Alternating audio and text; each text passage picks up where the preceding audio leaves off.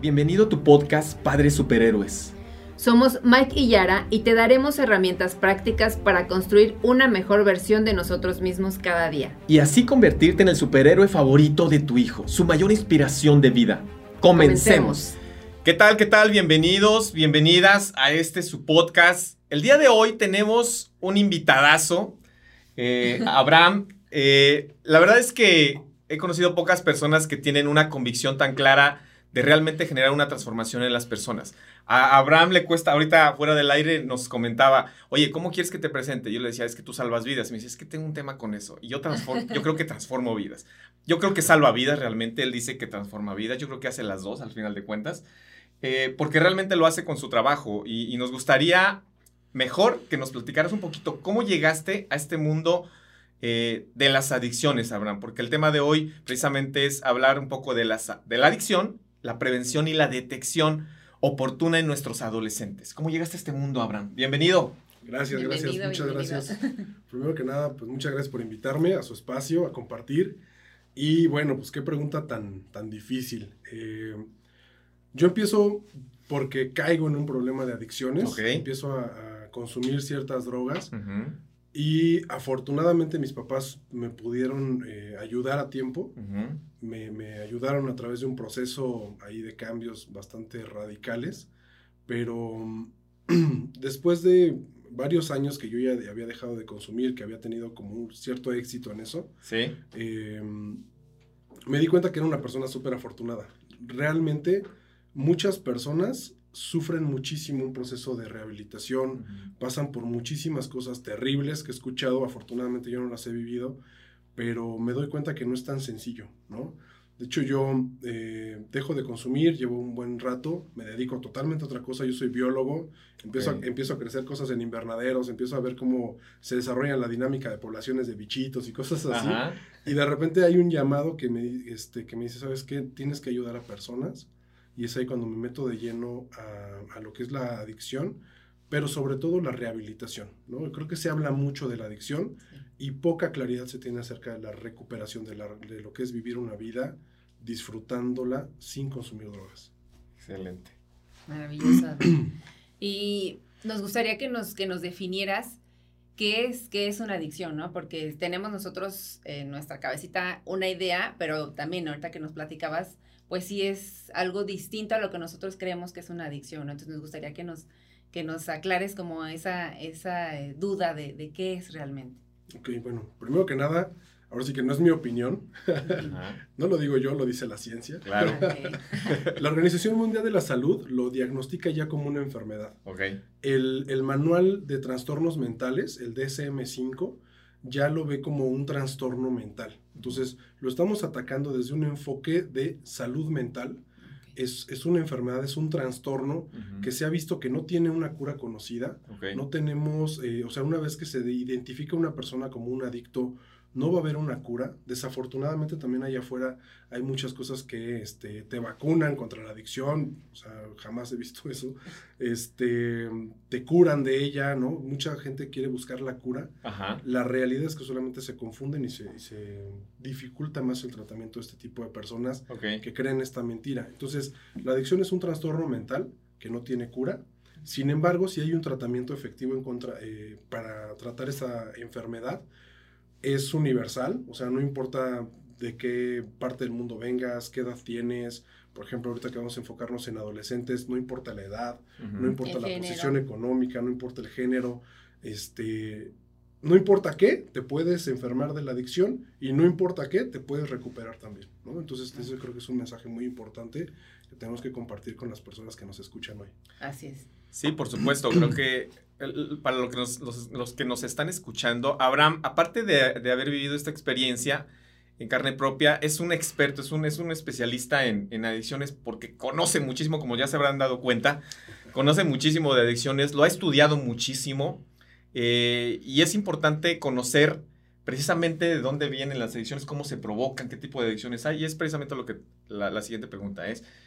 ¿Hay tipos de adicciones, Abraham? ¿O, cómo funciona esto de las adicciones? Por ejemplo, como papás con los adolescentes, de repente tenemos la preocupación de que vayan a caer en, algún tipo de adicción. Creemos que no tienen ninguna adicción, pero a lo mejor se la pasan jugando videojuegos, o a lo mejor son adictos al azúcar o a los alimentos, no sé, hay muchas cosas, ¿no? Pero ¿hay tipos de adicción? Sí, bueno, pues mira, eh, primero que nada, eh, también me gustaría mencionar, yo llevo 15 años sin consumir. Ajá. En todo este tiempo, pues la verdad es que sí he estudiado mucho, eh, me he investigado y me he informado bastante. Y aparte trabajo en una clínica, ya llevo cinco años trabajando en una clínica de rehabilitación y yo creo que es una de las dudas más importantes que tenemos. Eh, muchas personas dentro de su enfermedad de la adicción y dentro de la ignorancia te van a decir, no, es que yo soy diferente. Eh, yo nada más consumo marihuana y la marihuana e, es, natural y entonces no pasa nada. No, es que yo nada más consumo alcohol y por lo tanto no estoy tan mal o no estoy tan enfermo como el que consume drogas más duras. Claro. Entonces, un adicto va a querer defender su consumo y va a encontrar estas diferencias. Entonces, yo creo que es parte de la desinformación que tenemos y, eh, bueno, los expertos nos dicen que la adicción es solamente una. Tenemos una personalidad adictiva y esta personalidad se puede manifestar de muchísimas maneras. Para que entendamos lo que es una personalidad adictiva, quiero que eh, mencionemos que hay un aspecto espiritual de esta enfermedad. Entonces, este aspecto espiritual es sumamente egocentrista, todo gira alrededor de mí. Eh, o yo soy el más y estoy así en la cima, o yo soy el menos y estoy en lo más bajo que puedas conocer. Pero yo tengo que ser el diferente, no, no me gusta ser la, media, ¿no? Entonces, eh, yo quiero ser el mejor de todos, el más capaz, el más todo, o me va de lo peor, tú no sabes lo que es mi vida, tú no me puedes entender, nadie este, ha vivido lo que yo, nadie me puede entender, ¿no? Entonces nos vamos a los extremos del egocentrismo, ¿sale? En la parte mental tenemos pensamientos obsesivos. Esto quiere decir que todo el tiempo estoy pensando en lo mismo, en lo mismo, en lo mismo, en lo mismo. Normalmente este pensamiento distorsionado, porque es una obsesión, o sea, es el mismo pensamiento repetido por todo el día, durante todo el día, se va a transformar en una emoción también distorsionada. Entonces sentimos de manera maximizada, ¿no? O me voy a la euforia y me voy al, enojo, o sea, mis emociones se maximizan, o las suprimo totalmente. Entonces también emocionalmente hablando nos vamos a los extremos, mentalmente hablando nos vamos a los extremos, y eh, físicamente hablando empieza a haber manifestaciones. Puede ser con el alcohol, con cualquier droga que te imagines. Em, hay diferentes trastornos alimenticios, sexuales, compras compulsivas, trabajólicos, neuróticos, fumadores, videojuegos. O sea, hay más de 300 manifestaciones. Yo creo que si las nombramos aquí nos, confundimos un poco más. pero cualquier conducta, cualquier dependencia a una persona, a un lugar o a una cosa, un adicto puede generar una adicción contra eso. Que es una, el, problema no es el trabajo, es la distorsión que yo tengo con mi dependencia hacia el trabajo. El problema no es el sexo, es mi, distorsión que, voy generando a través de esta relación con esta actividad, con las compras, con las apuestas, o sea, en general, pues sí, el alcohol es legal, eh, algunas drogas son ilegales, pero mi problema es cómo yo me comporto ante eso. ¿Sale? Entonces, eh, solamente hay una adicción, tiene diferentes manifestaciones y esto es lo que nos puede confundir un poco a veces, ¿no? Entonces tiene que ver mucho con el significado que le damos a las actividades, como dices, ¿no, Abraham? ¿Qué, ¿Qué, significado le doy a los videojuegos? ¿Qué significado le doy al sexo? ¿Qué significado le doy a la comida? ¿Qué significado le doy a cierta droga, no? Y es que justo por eso se vuelve una dependencia. Ok yo no quiero enfrentar mi, vida, no me gusta enfrentar mi vida tal cual es. No me gusta mi vida, no me gusta, no sé, voy a la escuela y no me gusta mi escuela porque no puedo hacer amigos, porque todos se burlan de mí y cometí un error y ya todos me etiquetaron. Entonces, armo una realidad alterna donde yo soy el protagonista. Y ahorita, por ejemplo, en cuestión de videojuegos, pues tal cual. O sea, tú armas tu personaje, vas editándolo de mil cosas, que es muchísimo más fácil llevar un avatar a nivel 33 que enfrentar la vida y a tus amigos y los problemas cotidianos, ¿no? Este, y cosas tan sencillas que al principio nos cuestan tanto trabajo como, oye, la chica que me gusta ya se enteró y lo dijeron de una manera que yo no quería, qué oso, mi vida se arruinó por completo y cosas así. Entonces, eh, bueno, todo eso va siendo una dependencia porque no puedo enfrentar la realidad como la tengo y entonces genero una realidad alterna. Ok. Eh, siguiendo a lo, que nos comentas, eh, hablando de, los jóvenes, ¿no? eh, hoy día se ha potenciado mucho más y de hecho eh, ahorita con la, con la pandemia hemos escuchado muchísimo, ¿no? Eh, sobre estos retos virales, sobre mm, el tema de la adicción ya a, las redes sociales, a los videojuegos, que eh, dos, tres años atrás todavía no se tomaba tal cual como una, como una adicción y, y, y por eso era bien importante que tú nos definieras si hay tipos de adicción, y hoy ya sabemos, y ahorita ya con, con la definición que, definición que tú nos diste, es una sola adicción, pero es súper importante detectar, ¿no? El, el, no caer en esos extremos. Entiendo que es irte a extremos, ya sea euforia o ya sea que, que suprimas esa, esa parte o esos huecos emocionales que tienes. Em, ahora, ¿por, qué, ¿por, qué, son tan, tan vulnerables los adolescentes, principalmente en caer este, en este tipo de adicciones? Y también si hay alguna manera de que se puedan prevenir.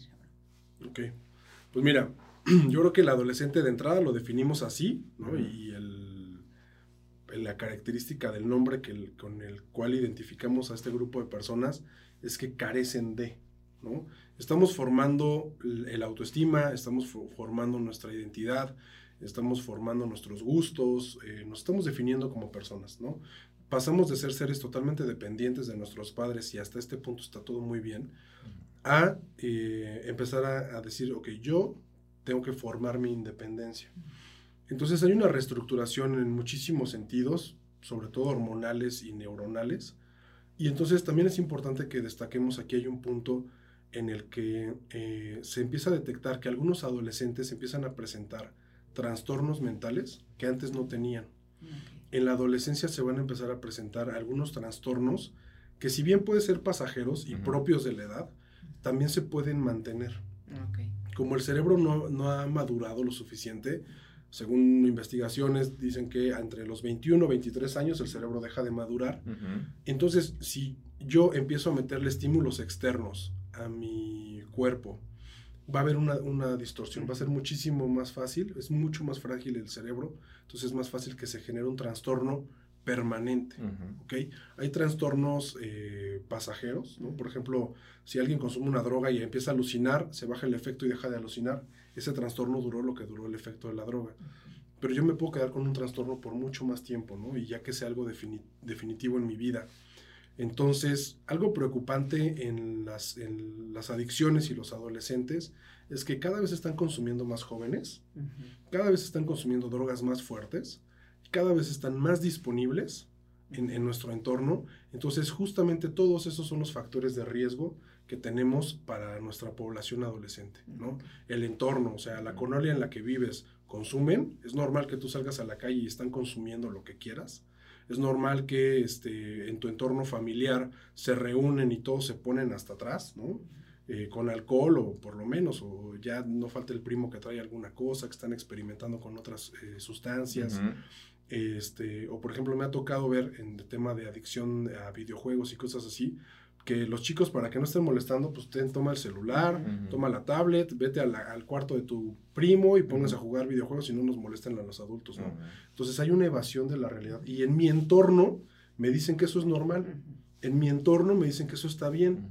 Es más, a mí, a mí me dicen, ¿qué niño tan bien portado porque no estuve molestando en la fiesta, ¿no? ¿Por qué? Porque estuve pegado a una pantalla o, este, o simplemente me aíslo y empiezo a experimentar con otras sustancias. Entonces, el entorno va a influenciar muchísimo eh, qué tan disponible o qué tan expuesto estoy a ciertas drogas o a cierto desarrollo de la adicción. Eh, también hay cierta predisposición. Se ha visto que si un abuelo, si un padre, un tío tuvo un problema de adicción, esta persona es más vulnerable a desarrollarla. Eh, como les decía, si desarrollamos algún trastorno mental, es más fácil desarrollar la adicción y viceversa. Si yo empiezo a consumir drogas desde muy joven, es más fácil que yo desarrolle un trastorno mental. A esto se le llama comorbilidad. Tengo dos enfermedades a la par y juntas potencian y, complican muchísimo más mi enfermedad. En este caso estamos hablando de enfermedades mentales. Ok. O sea, son, son mucho más vulnerables los adolescentes en este caso cuando no han trabajado la parte emocional, sobre todo, cuando tienen alguna enfermedad mental, como dices, una, y, de repente llega alguna situación en contexto, en entorno que refuerza de alguna manera eh, una conducta que me puede llevar a una adicción, en este caso los adolescentes, ¿no? Así es. ¿Y hay forma de que podamos prevenirlo? Totalmente. Ahora sí que eh, la detección temprana y oportuna nos va a ayudar muchísimo a prevenir una adicción. Eh, primero que nada, eh, me gustaría también mencionar, muchas personas creemos que la adicción se desarrolla incluso antes de probar por primera vez una droga. Entonces, eh, la adicción se, empieza a gestar, por decirlo así, cuando hay una traición de mis figuras de seguridad. Entonces, eh, si yo, a qué te refieres? Si yo confío en mi mamá o, en mi figura materna y esta persona traiciona mi confianza de manera reiterada, de una manera súper importante, a veces lo conocemos como un punto de quiebre, ¿no? A partir de este momento no confío en ella y me encuentro desamparado en el mundo. O sea, si no confío en ella, entonces ¿en quién? Si ella logró traicionarme, entonces no me puedo, no me puedo fiar de nadie más. Entonces hay una ruptura de esta percepción de seguridad que tiene la persona y eh, se puede empezar a manifestar o, a gestarse esta adicción. Eh, si yo quiero recibir la atención de mi papá o la aprobación de mi papá, de mi figura paterna, y él me dice, bueno, saca buenas calificaciones y con eso, ¿no? Es, es todo lo que tienes que hacer. Y de repente saco buenas calificaciones y no es suficiente. No, es que aparte tienes que hacer esto y lo hago y no es suficiente. Y me esfuerzo tanto en, satisfacerlo y recibir la atención que yo necesito.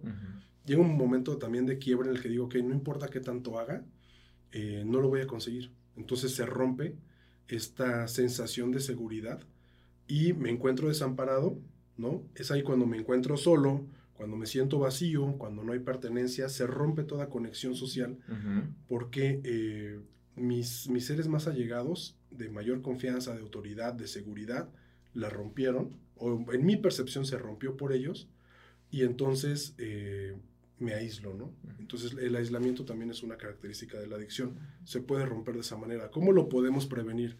Necesitamos comunicación asertiva, necesitamos este, empatía con estas personas. Muchas veces yo como papá o yo como, eh, como empresario, como trabajador, digo, ay, pues tus problemas son una tontería, hijo, o sea, no, no me digas eso, este, no es tan difícil, allá va a pasar, no te preocupes. Yo empiezo a minimizar los problemas reales que son de él, ¿no? Entonces yo no tengo la empatía para, entonces todo es una tontería.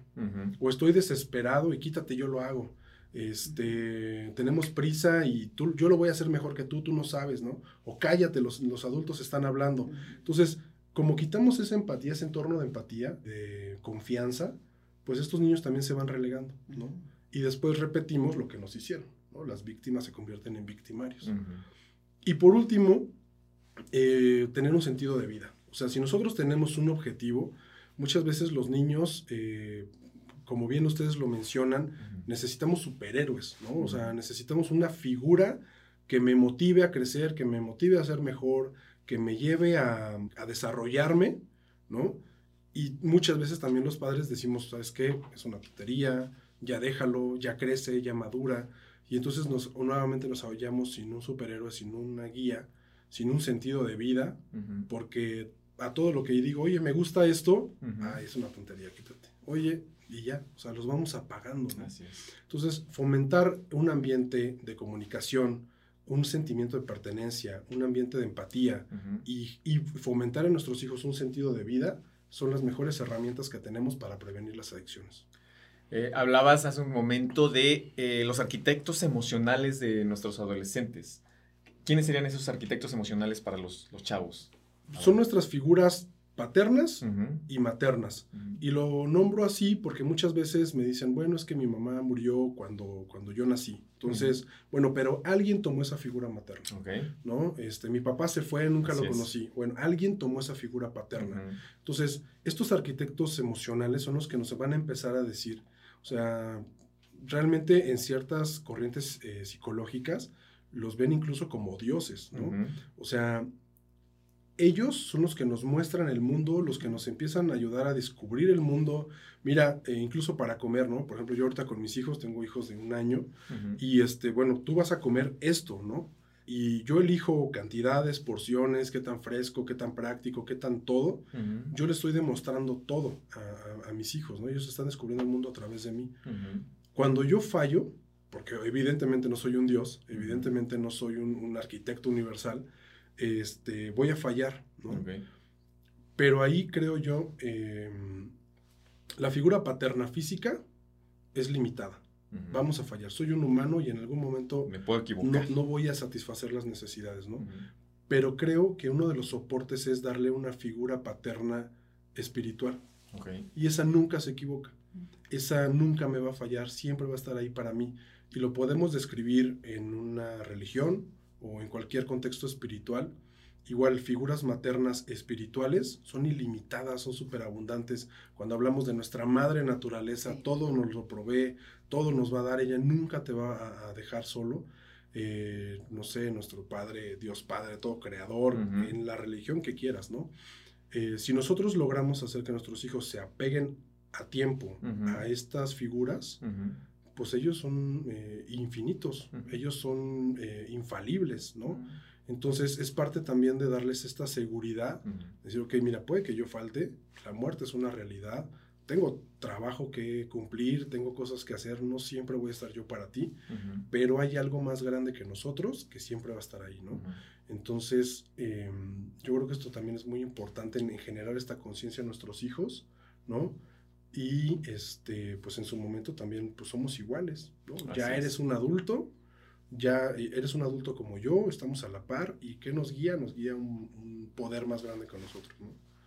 Qué, poderoso lo que, lo que nos comentas, Abraham. Y bueno, aquí llegamos a la conclusión de que nuevamente los pilares o la, la base de, de nuestros hijos, de poder dar esa seguridad y de prevenir todo este tipo de situaciones con nuestros adolescentes, pues somos los padres, ¿no? Somos los guías, los que, los que les damos, como bien comentabas, ese contexto, eso que a veces eh, nos sucede mucho que nosotros queremos tener, em, pues tenemos una meta con nuestros hijos, ¿no? Queremos que sean felices, que sean exitosos. Y en el camino nos vamos dando cuenta que estamos teniendo un resultado totalmente diferente. Entonces, con todo lo que nos comentas, pues sí es momento de, de hacer una pausa y de, y de hacer un análisis de qué estoy haciendo con mi hijo para que él esté teniendo este, este resultado o esté teniendo estas actitudes en este momento y qué quiero hacer de ahora en adelante para que ahora sí tenga el resultado que, yo quiero que, tenga mi hijo, ¿no? Que sea un, ser humano eh, o un adulto exitoso, feliz y que no caiga en este tipo de, adicciones. Algo también que me llamó la atención, Abraham, que comentabas, es que si bien son importantes los nuestros arquitectos emocionales, nuestros superhéroes, nuestras guías que son importantes en nuestra vida, es todavía más importante el tipo de guía que nos da ese arquitecto emocional en nuestra vida. Que, ok, yo soy tu guía, pero yo no puedo ser tu sentido de vida como tu papá. Eso, eso porque es poderoso, porque entonces la mamá soltera que nos está escuchando, el papá soltero que nos está escuchando, o el chavo que a lo mejor murió su papá o murió su mamá, o murieron sus dos padres, y ahorita con la pandemia hemos perdido muchos seres queridos, no, es un, no sería un pretexto para poder eh, seguir avanzando, seguir creciendo y encontrar ese sentido de vida, ¿no? Que al final de cuentas nuestro sentido de vida no son nuestros hijos o no son nuestros padres. Son parte importante, pero no son nuestro sentido. Entiendo que, como lo explicabas, encontrando este sentido, ayudándolo a nuestros hijos a encontrar ese sentido, eh, difícilmente se van a tambalear para poder caer en algún tipo de adicción. Sí, así es. Sobre todo porque, bueno, a final de cuentas, nuestros padres mueren, ¿no? La naturaleza de la, de la, biología es esa, ¿no? Este, primero nuestros protectores van a morir, a veces morimos nosotros primero, pero mm, estos protectores van a morir, van a faltar. Y eh, yo tengo que tener ya una seguridad de dónde me estoy agarrando. Por eso somos seres sociales, por eso tenemos normas y gran parte de nuestro sentido de vida, nuestro propósito, no puede estar centrado en nosotros. Mi propósito es ayudar a más personas, ¿no? Ese propósito de vida siempre tiene que estar a cómo mejoro mi entorno de mil maneras, o sea, tú descúbrelo como quieras, eh, pero cuando yo estoy dispuesto a mejorar el entorno que me rodea, ¿no? Es ahí donde hay un poder infinito de quién sabe dónde sacas energía, quién sabe de dónde este, obtienes la información, las ayudas, eh, todo para seguir adelante. Y este, bueno, eso nunca se va a acabar.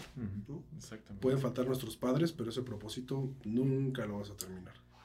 Y siempre te va a dar esas ganas de seguir viviendo. Es como una fuente infinita de motivación, ¿no? Así es. Y es natural. Es, no, buscarla de manera superficial en algún tipo de droga, ¿no? Por ejemplo. Exacto. Perfecto, Abraham. Pues muchas gracias por haber estado aquí con nosotros. De verdad es un placer. Eh, de, de, verdad admiramos mucho tu trabajo porque estás muy comprometido con esta parte de transformar vidas. Ya tiene muchos años que lo estás haciendo, solamente con adolescentes, con, nos has platicado que en tu clínica tienes eh, chavos mucho más jóvenes y gente muy grande. Eh, creo que es una labor realmente titánica la que haces porque es un gran reto. Y, bueno, pues. Dinos dónde te escuchamos, Abraham. Tus redes sociales, ¿dónde te podemos, dónde puede seguir la gente que quiere escuchar sobre adicciones, sobre cómo prevenirlas? Ok, bueno, pues me pueden encontrar en Facebook e Instagram como Abraham García. Ok. Y Abraham García Oficial. Ok. En Spotify y en YouTube me pueden encontrar como Una vida sin adicciones. Ok. Ahí estamos también lanzando capítulos semanales para las personas que quieran escuchar más acerca de este tema. Una vida sin adicciones. Síganlo, por favor. De verdad tiene contenido súper valioso, Abraham. Muy fundamentado también en ciencia y no, no solo en su experiencia. Y de verdad, eh, hay gente que lo está escuchando ya en muchos países. Eh, es muy valioso lo que, lo que, pueden escuchar ahí. Síganlo, por favor. Muchas, gracias, por haber estado aquí. Les mandamos un fuerte abrazo. Gracias, Abraham. Cuídense mucho. Un abrazo. Recuerda que ser un padre superhéroe no es ser un padre perfecto. Es ser un padre consciente y presente en la vida de nuestros hijos.